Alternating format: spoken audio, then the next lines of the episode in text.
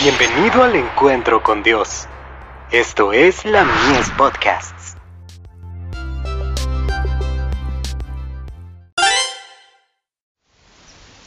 Cada día con Dios. La recompensa de la fidelidad. Mirad también por vosotros mismos, que vuestros corazones no se carguen de glotonería, y embriaguez y de los afanes de esta vida, y venga de repente sobre vosotros aquel día. Lucas 21, verso 34. Querido amigo cristiano, deténgase a pensar. Está trabajando con el dinero de su Señor y, ¿qué uso le está dando?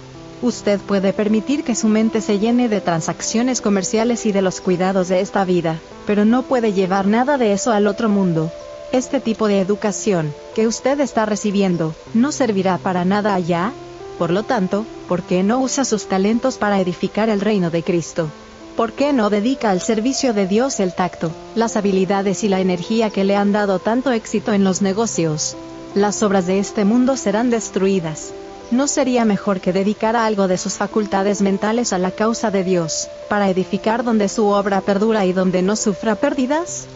La constante preocupación de nuestros corazones debería ser, ¿qué puedo hacer para salvar las almas por las cuales Cristo murió? Alrededor de mí hay almas preciosas, sumidas en la maldad, que van a perecer a menos que alguien trabaje por su salvación. ¿Qué puedo hacer para alcanzar a esas almas errantes, para llevarlas a la gloriosa ciudad de Dios, y presentarlas delante del trono diciendo, aquí estoy yo y los hijos que me diste? Algunos pueden excusarse diciendo, no tengo experiencia en este trabajo, he usado mis habilidades solamente en las cosas de esta vida, pues bien, ustedes tienen que decidir si van a continuar dedicando su tiempo y sus fuerzas a intereses mundanales, o si los van a usar en la causa de Dios. A ninguno de nosotros se nos va a obligar a prestar este servicio. Si decidimos dedicar nuestras facultades a asuntos mundanales, nada nos lo podrá impedir. Pero, ¿por qué insistíamos en depositar nuestros tesoros aquí en lugar de hacerlo en el cielo? Supongamos que ustedes se decidieran a cambiar el orden de las cosas, y a depositar una parte de sus tesoros en el cielo. ¿No se regocijarían acaso si lo recibieran intacto de vuelta en lo futuro? Dios le ha asignado a cada cual su tarea. La segunda muerte será la porción de los que no trabajan, y entonces se escucharán las terribles palabras, apartaos de mí, hacedores de maldad. Mateo 7, verso 23.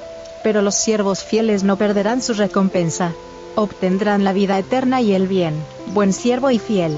Mateo 25, verso 23, descenderá como dulce música hasta sus oídos. The Signs of the Times. 28 de julio de 1887.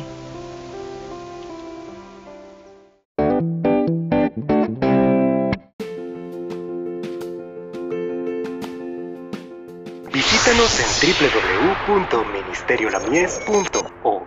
para más contenido.